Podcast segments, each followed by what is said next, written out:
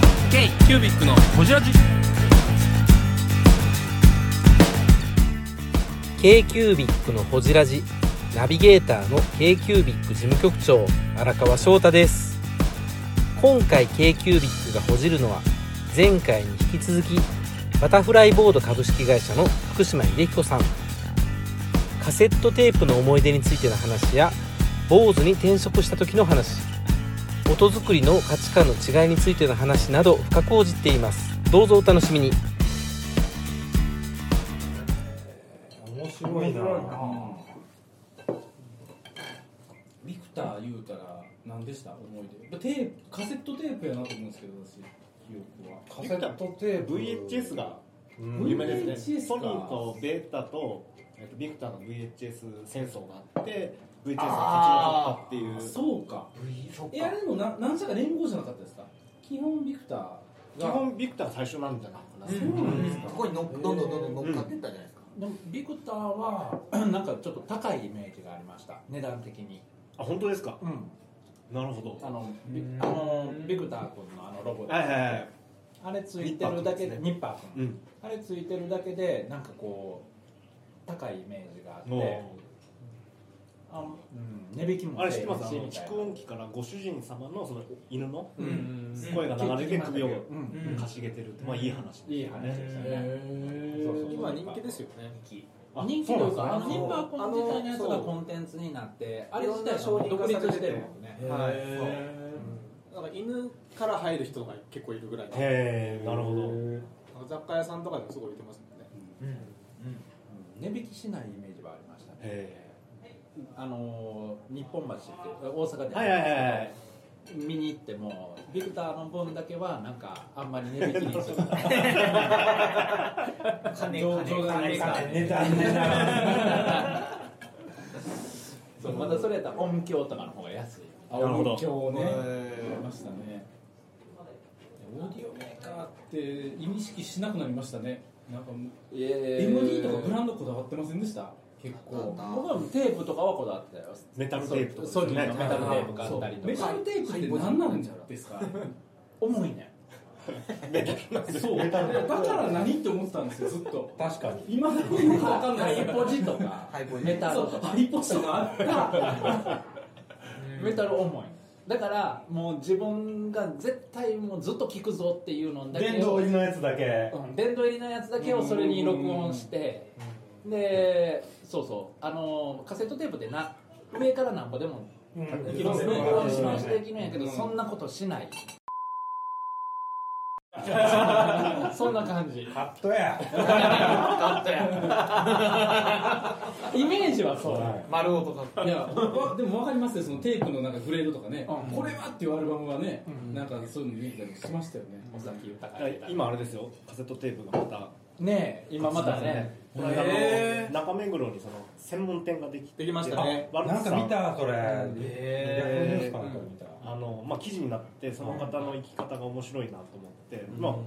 うガチガチのデジタルのアマゾンさんに来て、はいはいでそこでいろいろバイヤーとしてやってたのかなで、まあ、趣味のその、ね、カセットテープっていうのがものすごいあるんですよね、でまたカセットテープで新作を出すみたいな流れも出てきてるので,、えー僕らそのデモテープとかやっぱりカセットテープで出てたし、うんうんうん売ってたんで買ってましたけどそれこそ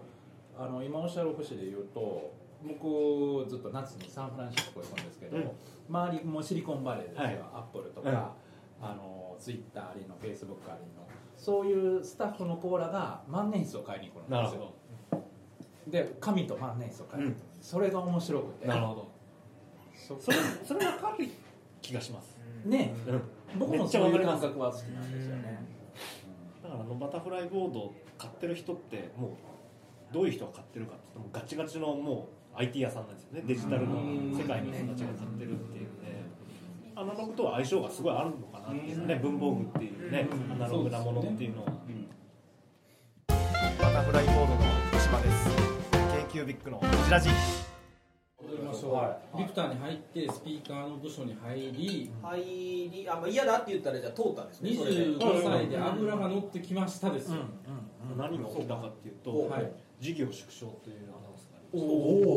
おそれもまバーブルも弾けてはじけて、うんまあ、オーディオっていうのがやっぱりもう頭打ちになってて、うんはいやっぱり企業としてはもうその単品のスピーカーみたいなものっていうのがどんどん縮小して、要はゼネラルオーディオって、まあ、ラジカセだったりとか、はいはいはいカラーオーディオとかっていう方にシフトするっていう話なんですよねでそれって事業部が違ったんですよオーディオ事業部とあの要はゼネラルオーディオ事業部っていうのが新しい事業でそっちが出来上がってたんですはいでそれがも車うとか違いますもんね確かにね違います違いますんだからビクターってそのコンポとかをカーステとかのイメージあんまりないですね、いやあのあったんですあの海外ではやっぱ強いんですよ JVC っていうあブランドで JVC かああ JVC ってでこれはいそうなんですよそうやそうや JVC でビールのっていうか JVC のあのスピーカーなんかもう100万クラスのやつとかあるからね、わけわからんっなて言ってハイハイファイって言われるあやばいありま高したね級オーディオと、まあ、そのゼネラルオーディオっていう、うんまあ、もう民生化したオーディオっうんうんていうところで、まあ、そっちに統合されるって話だったんですよねで、まあ、東京に行きたくて、まあ、神奈川だったんですけど、ええ行ってでもうそのその時は群馬はいに行かなきゃいけないという状況になってだからそそのままそのスピーカー部門のままあそうでですすよねもうそこは離れたくないっていたう、だまあ同じ仕事はできたとは思うんですけど、まあ、縮小するっていうアナウンスなわけですよ、どうすっかなということでちょっと他行こうかなえっていう話で転職が25歳に油が乗ってきた時にへー乗ってきた時に一あ歩ー自分これはいけるぞがあるわけですよねあらあらこもうねのこの武器を持ってどっか行けるんじゃないかっていうのはあったんですよ、でまずどこ受けたかっていうとあのレコード会社なんですよなんとなくまだ持ってたんですよね、レコード会社に行きたいっていうのと、まあ、当然全然経験もない、まあ、そこでもやっぱダメだと、どうしようかなと思ってあの当時はそのテクノロジービーイングって言われるビーイングですよねもう紙の雑誌おおはいあ転職情報誌ビーン求人あのありましたね、はいええでそれをたまたま見てたら坊主があるんですよおお音響これもうスピーカーですよねえこれはもうエントリーするしかうんないうんうんうんということでエントリーしたんですよはいはいでただ求めてたのはそのねスピーカーをやってた人間じゃなくて要はエレキっていう電気ですよねえアンプの回路部分をやれる人間で英語ができる人ってえいう技術の方ですねそうですね技術あーで、まあ、スピーカーも技術なんですけどうんアコースティック屋さんといや電気屋さんあではいアコースティックか電気かっていうのはその中にあるわけそうですねうんでも違うけどまあ応募するかと、うんうんでなんとなくスピーカーをやってる人って世の中でめっちゃ少ないんですよね、あーめっちゃいそうな気がしますね確かにですよね、まあその大きな部署のあのビクターの中でもほんの10人とかしかいなかった部署なのでこれ外出たらこれ価値あるんじゃねえかっていう気持ちもああーなっるほどなるほどおてでまあオーディオ専業メーカーだったりしかもスピーカー専業メーカーだったんでこれ引く手あまただろうといいと思って坊主もなんやったらすぐ来てくれ言うやろとと思ってたんですよね、でまあただ英語ができなかったんですよね、あどうすかの、でもう募集がもうあのエレキもう電気だったんで、えまあいいかと思って一回履歴書送ったら、まあ二次面接に行くわけですよ、であれと思って三次面接に行って、えであ筆記試験ですね次が、やっておこれいけんじゃねえのって話で、社長面接行って、あいや合格しましたえところで入りましたすごいすごでちょうど、えーとまあ、日本での開発を始めた時なんですよね、え坊主って日本で開発してるのえー、とその頃は日本とアメリカの2拠点ででちょうど僕入った時にやり始めたっていう坊で立ち上げ時期だったんでそうです日本で開は発日本なんでですねこんだけこうブランディングできてますけれどもやっぱり日本に拠点がそれがあっだかたからさあらったんですよえで僕が入ったのが、えー、と日本でできた10年後目ぐらいだったんですよねでまあ立ち上げたその創業者日本の創業者は、まあ、今でもお付き合いをさせてもらってるんですけどまあ本当自分の恩師になってる人なんですよねやっぱアメリカ行ってもこう店内の音響とか大体坊主でも天井から吊るすっていうイメージあるじゃないですかあれはもう日本初なんですよあええそうなんですかでそれがまあそのねあの先代のその社長があの要は中華屋さんで働いてた時期があったと、はいでいい音が聞きたいと、はいえでも面積は狭いと、はいはいはいい、い音は聞きたいと、え上から吊るせばいいじゃねえかよとえいう発想で、日本発想そうなんなんだですあれはそうなんですで天井から吊るすっていうのがやっぱり日本で大ブレイクしたんですよねえー、逆にでもそれで今業務用のこれですよ、うん取ってあるやつねうんそれだいぶ坊主成功してるよねねえだから本当もう斬新なアイデアでアメリカにそれを作らせたんですよねでもあれがあったから僕らスピーが天井からぶらあ自分の部屋も上につけたって思うもそうんいうイメーねジあるうん一応アメリカはそうじゃななかったかったですよね、まあ土ア地メがリカを、広いしねまあ、埋めそう埋ねめ込んでしまうっていうのがもう埋め込むアメリカってパネル式の天井なんですよだからはあパネルごと取り外してはいボコってスピーカーを埋め込んでへやってしまうっていうのがで日本はそういう、まあ、天井の文化じゃないので、取り付けるしかなかったっていうのが上につける、へーあそうなんですか、ー文化の違いないねだから当然ねアメリカ人は日本の文化分かんなかったので、はいはいはいそれを日本の社長が持ち込んで製品化させてへっていうでようもな一般的なイメージでそれこそ坊主ついてたらあいいねってうん思うんうもんねええ店やねええ店やなそれすごいいいブランディングそれだからそのブランディングできてますよね、えそれがに25 25歳歳のの時時ですにね坊主に20年前に坊主があにもうちょっと前かもしれないですけど坊主が日本展開やってきた時に、 10年前ねの10年前あそうですねあ10年後に入られて10るそうです年ね後にそうですねそっかそっか、はいじゃあ結構坊主も温まってたぐらいのところに入っていやあのその時はもうずっと輸入しかやってなくて、はいでうんまあ、うんアメリカ日本のお客さんがやっぱね、あそうですのねやっぱ品質に対してすごいこだわりを持ってるすあーごいあるので日本でもでアメリカのものをそのまま輸入したたらこう結構ねクレームになったりとかするんで日あー本でじゃあ最初は側だけ、うんあの要は外側だけを、うんまあ、ピアノフィニッシュにしたりとか、うん要はちょっと高級チックに日本で変えてたんですよね、でも木工からちょっと離れましたねえっとね、まあそこそこ木工なんですよあそうなんですピアノフィニッシュがピアノフィニッシュでやってってあいーうようなあーそうまなあ、んだ外装をきれいにするっていうところは木工技術だったりするのでやってましたで僕が入った時にはもう中身も設計しちゃおうっていうところへー日本で日本で要要は来たものを要は側だけ変えてっていうんじゃなくてめち中ゃ身めもち変ゃえよう戦力ですねそれは5年もリクターをおったんやったらおーおーおーラッキーみたいな感じですよねでもねそうもうですよね直面した課題は日本の、まあ、ビクターの音作りと、はいアメリカの音作りとは全く違うんですよいやそこ聞きたいですこれちょっと聞いてちょっと面白いあの面白いもうちょっとだいぶホジラジとあれかもしれないけどいやいやいやいやいやええ音ってなんなんやろ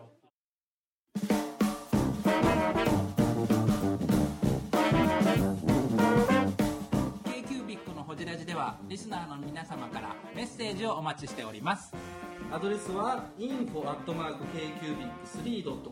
info.kcubic3.com もしくは KQBIC サイトのメッセージフォームよりお願いします皆様のお便りせーのお待ちしています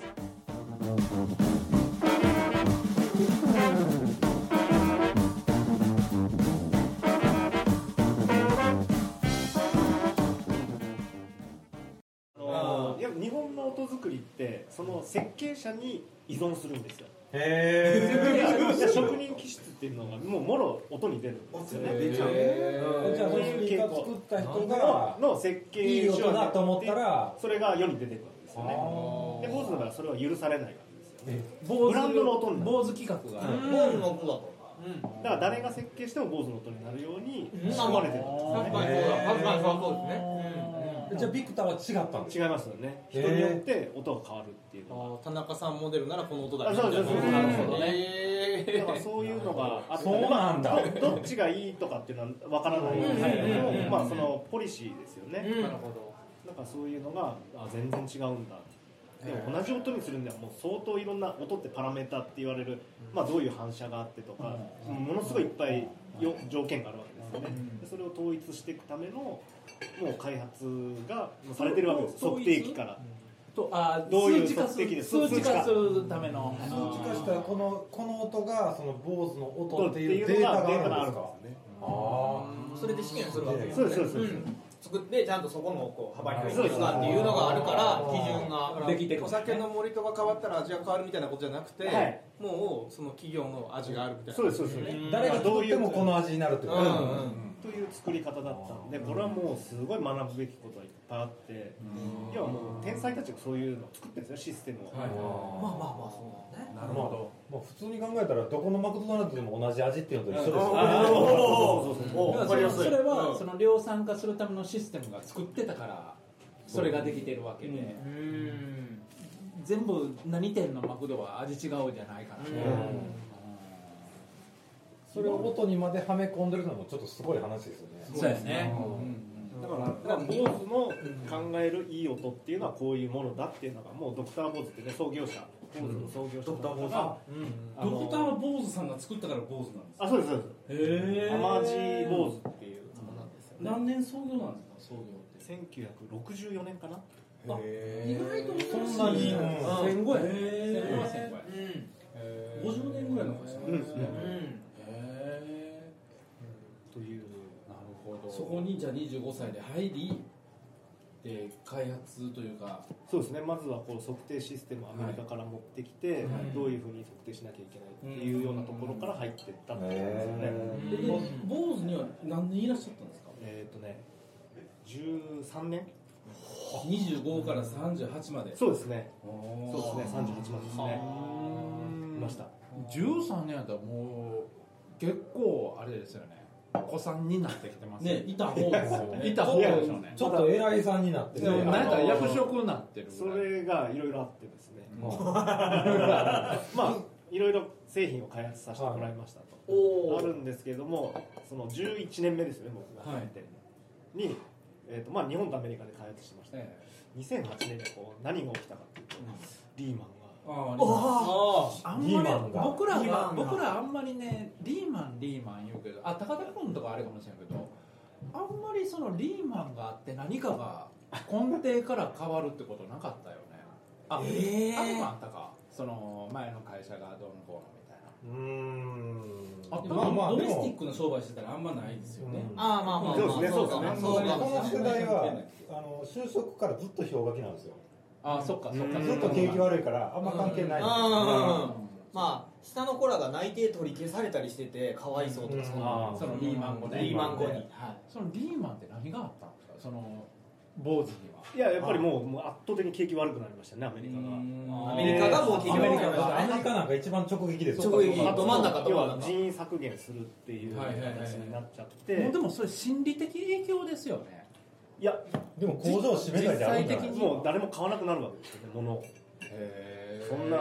いやオーディオなんて世の中あのあってもなくてもいいものじゃないですか、生活に、実生活とはだからまず一番響くのはそういうものですよねうあん娯楽と娯楽嗜好品エンターテインメントにかけるお金が減っていくわけですよ、ちょっと現実にそれが出てくるんですね怖っでなんか一番そ嗜好品の中の嗜好う品そうですよねそうやいやね趣味の世界なん趣て味の世界うん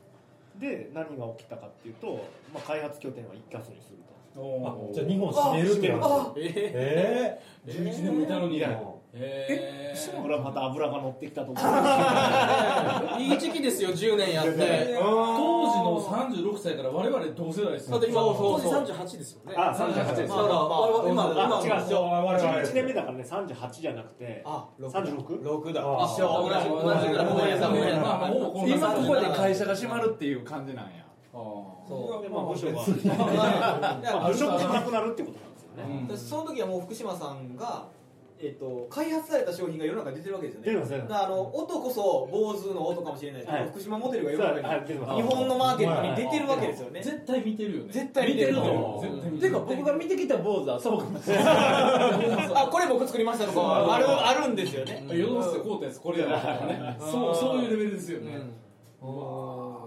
ちょっと坊主のマーケットって日本もかなり大きかったんですか当時あ大きいですよあだからやっぱりあのアメリカか日本かぐらいですか最初は日本が火をつけたんですよねやっぱその天井から吊るすとかってうんあーそうなんですかでやっぱりそこはアメリカを助けた部分があったんで日本っていうのはやっぱ大きなマーケットうんうんうんうん逆に日本の中で坊主のシェアはどれぐらいだったんですかその頃はでもいっぱいありましたからねあ他の音シェ響アっメてーいカーうとが音響メーカーやっぱ日本の音響メーカーは強いですようんで当然ねお店に、まあ、張り付きでいろんな、ね、スタッフが入って営業もうんやってるえしだからやっぱ外資はやっぱ最初は苦しいですようねんただ、まあ、地道にやってたのはその B2B の要は天井に埋め込むとか、表のようっていうはいはい JR の要は標準にするとかあいやー非常用放送のスピーカーとしていかに